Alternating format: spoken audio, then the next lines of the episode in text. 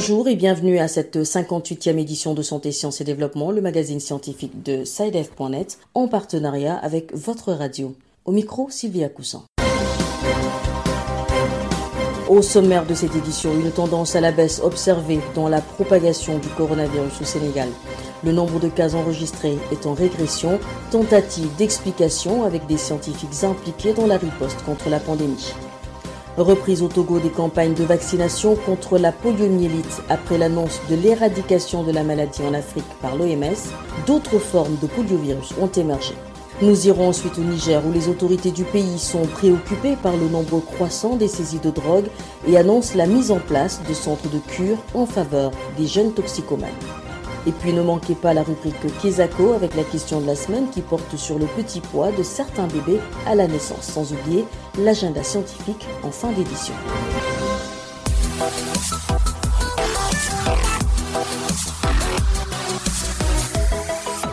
Le coronavirus serait-il en net recul au Sénégal? C'est en tout cas ce que laisse entrevoir le nombre de cas enregistrés en baisse depuis quelques jours. Une tendance que les scientifiques impliqués dans la lutte contre cette maladie tentent d'expliquer. Le point avec Pape Besdiba à Dakar. La situation de l'épidémie de Covid-19 semble connaître un léger mieux ces derniers jours au Sénégal. La tendance est nettement à la baisse au constat du faible taux de positivité. Pour autant, l'heure n'est pas au relâchement, estime le professeur Suleiman Boup.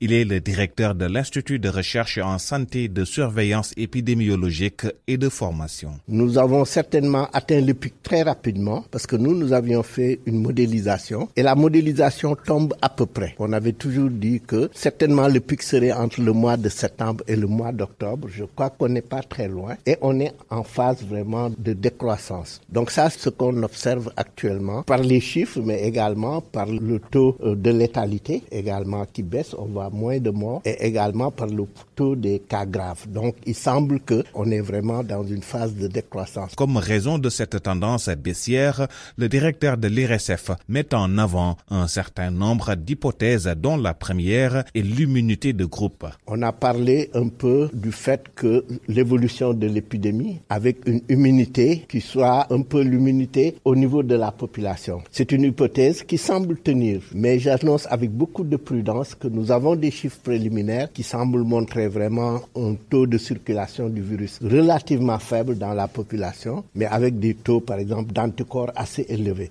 Mais ça, je ne veux pas trop m'engager, c'est des résultats préliminaires. Aujourd'hui, l'idée d'immunité communauté de groupe est de plus en plus convoquée pour expliquer cette décrue. En plus du professeur Suleiman Boup, le président de SOS Médecins Sénégal, Dr Massamba Diop, a défendu aussi l'idée dans un entretien largement partagé par les médias sénégalais. Pabès Diba, Dakar, Santé, Sciences et Développement.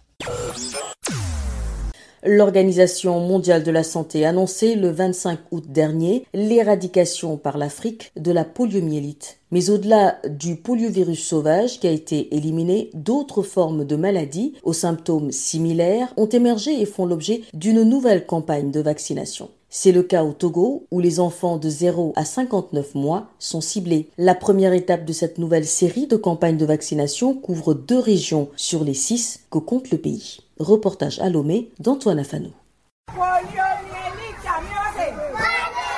Le choix de la région maritime et celle du Grand Lomé pour la reprise des campagnes de vaccination n'est pas le fruit d'un hasard. Des cas de poliomyélite y ont été enregistrés ces derniers mois.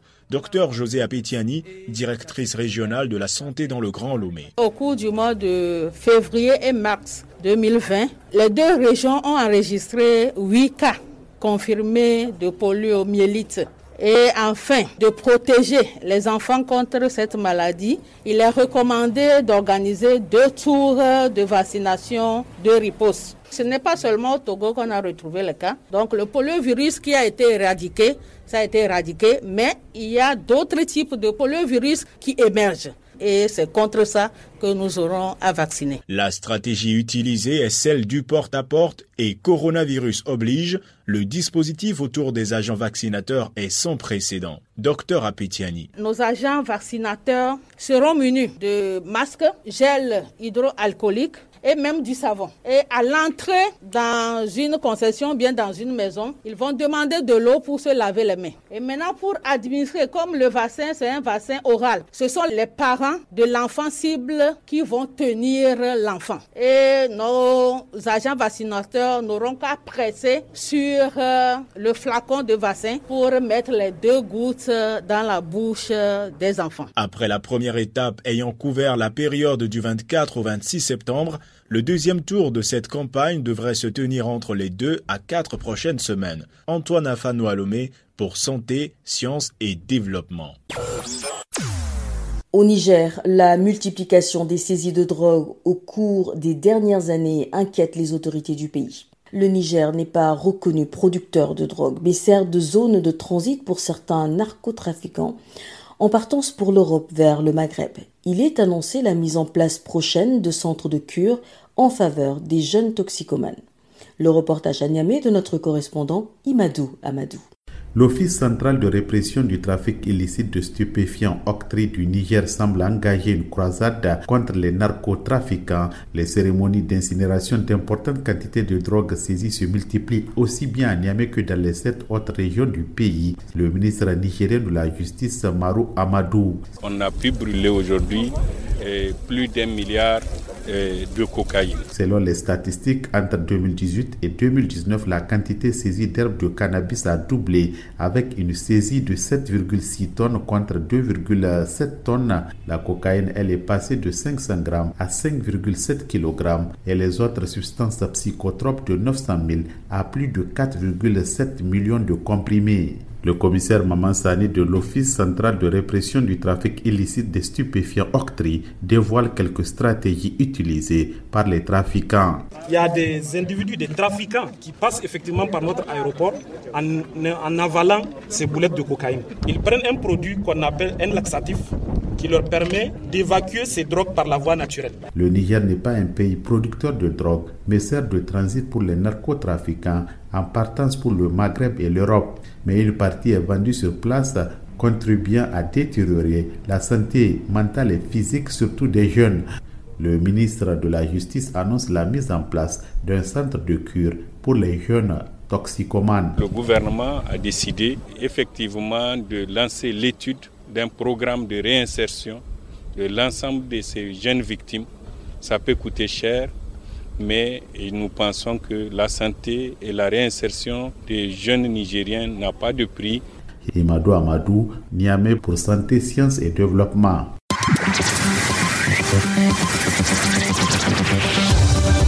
Kesako, qu'est-ce que c'est? Vos questions à la rédaction, les réponses de nos experts. Pour la question de la semaine, nous sommes au Mali avec une auditrice qui s'intéresse au poids des bébés à la naissance. Bonjour, je suis Grace Lama, citoyenne malienne. J'ai vu plusieurs fois des bébés très petits à la naissance. Alors, je veux savoir pourquoi c'est un bébé naît-il avec un petit poids de naissance. Merci. Direction Bamako, où notre correspondant Mardoché Bouli s'est rapproché d'un pédiatre du centre hospitalier et universitaire Gabriel Touré de Bamako. Bonjour Mardoché. Bonjour Sylvie, bonjour à tous. Comme a pu le constater notre auditrice, certains bébés naissent avec un poids en dessous de la norme. À ce propos d'ailleurs, vous avez rencontré le docteur Yacouba Koulibaly. Quelles sont ses explications?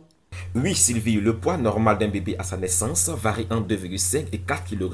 En dessous de ce poids, le bébé rentre dans la catégorie des petits poids de naissance. Les petits poids de naissance englobent deux catégories de bébés, ceux qui naissent après le thème théorique de 9 mois de grossesse et qui ont un poids en dessous de la normale, ainsi que les prématurés qui, eux, représentent le plus gros lot. Dr Yacouba Koulibaly explique les causes de ces naissances.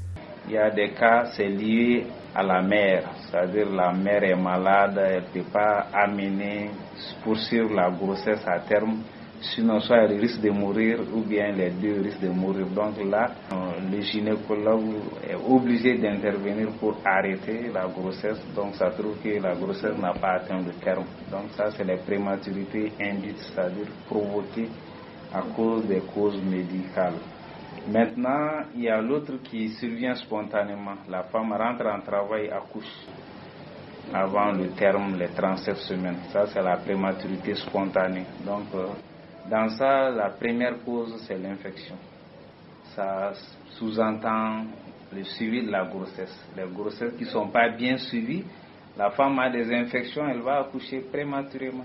Et puis il y a aussi la, pauvreté, si les conditions socio-économiques sont défavorables. Il y a aussi la fatigue excessive. Et puis il y a aussi les grossesses multiples. Si une femme a des triplés dans le ventre ou des quadruplés, ça prend beaucoup d'espace, donc ça tire l'utérus, le col s'ouvre et la femme rentre en travail. Donc les grossesses multiples, que ce soit jumeaux, triplés, dès qu'il y a beaucoup de bébés, de fœtus dans l'utérus, c'est un risque. Hmm? Et puis il y a aussi les antécédents. Une femme qui a accouché d'un prématuré est à risque. Et il y a les anomalies de l'utérus. Tu vas trouver qu'il y a des femmes qui ont des utérus, euh, qui ont des problèmes au niveau de l'utérus, des maladies. Ça peut être des kystes, des fibromes, des, des masses qui sont quand même au niveau de l'utérus et qui entravent le développement normal du fœtus. Donc ça aussi, ça peut donner, en provoquer, donner l'accouchement prématuré. Maintenant, il y a, s'il y a trop de liquide dans l'utérus, ça c'est excès liquide amniotique, ça aussi, ça peut donner. Et puis il y a aussi le jeune âge. Une mère qui est très jeune, moins de 18 ans, parfois 16 ans, il y a des cultures qui, chez eux, ils se marient tout, c'est pas bon. Hein, il faut atteindre 18 ans, comme ça, quand tu tombes enceinte, ça trouve que voilà, le bassin est mature et ça réduit. Sinon, le jeune âge, ou bien l'âge avancé, après 40 ans, il faut aussi relever qu'au CHU Gabriel Touré de Bamako, on enregistre 4000 hospitalisations de bébés par an, parmi lesquelles 40% représentent des petits poids de naissance. Et selon une étude publiée par l'Institut national d'études démographiques en France, les femmes peu instruites ou des milieux défavorisés ont plus souvent que les autres des enfants caractérisés par un petit poids de naissance, lui-même associé à un risque de mauvaise santé dans l'enfance, voire à l'âge adulte. Voilà Sylvie, c'était donc les explications du pédiatre Yacouba Koulibaly du CHU Gabriel Touré de Bamako. Merci Mardoché, je rappelle que vous êtes notre correspondant au Mali. Si vous aussi vous souhaitez nous adresser une question, une seule chose à faire, appelez, écrivez ou laissez un message vocal au numéro WhatsApp suivant plus 221 78 476 87 80. Je répète, le plus 221 78 476 87 80. Veuillez aussi noter que vous pourriez tout simplement choisir de nous envoyer un email pour poser votre question. L'adresse email est celle-ci podcast@sidev.net. Podcast s'écrit P O D C A S T et Sidev s'écrit S C I D E V. Je répète podcast@sidev.net. Place maintenant à l'agenda scientifique de la semaine avec Bilal Taïrou. Bonjour Bilal. Bonjour Sylvie, bonjour chers auditeurs, c'est toujours un plaisir de vous retrouver. Alors, quels sont les événements que vous avez retenus pour cette semaine? Nous avons dans un premier temps Science Plus qui organise à Québec City au Canada du 6 au 7 octobre une conférence internationale sur les mathématiques et les statistiques appliquées. La conférence sera en ligne sur la plateforme Zoom qui est, soit dit en passant, sponsor de l'événement. Plus de renseignements donc sur le site des organisateurs, le www.scienceplus.us. Ensuite, pour la toute première fois, Sylvie, l'OMS organise une campagne de sensibilisation en ligne sur le thème de la santé mentale. Et ceci sera baptisé le grand rendez-vous de la santé mentale. C'est prévu pour le 10 octobre, à l'occasion de la Journée mondiale de la santé mentale, célébrée le même jour. Cet événement accueillera la participation du directeur général de l'OMS lui-même, le docteur Tedros, qui aura à ses côtés d'autres experts et célébrités qui s'associeront à lui pour dire au monde ce qu'il est possible de faire collectivement pour améliorer la santé mentale et contribuer à offrir des soins de santé mentale de qualité à tous ceux qui en ont besoin. Ce sera à suivre sur les réseaux sociaux de l'OMS, à savoir Facebook, Instagram, Twitter et TikTok. Voilà, ce sera tout pour cette semaine, Sylvie. Merci Bilal, mesdames et messieurs. C'est la fin de cette émission. Merci pour votre bienveillante attention.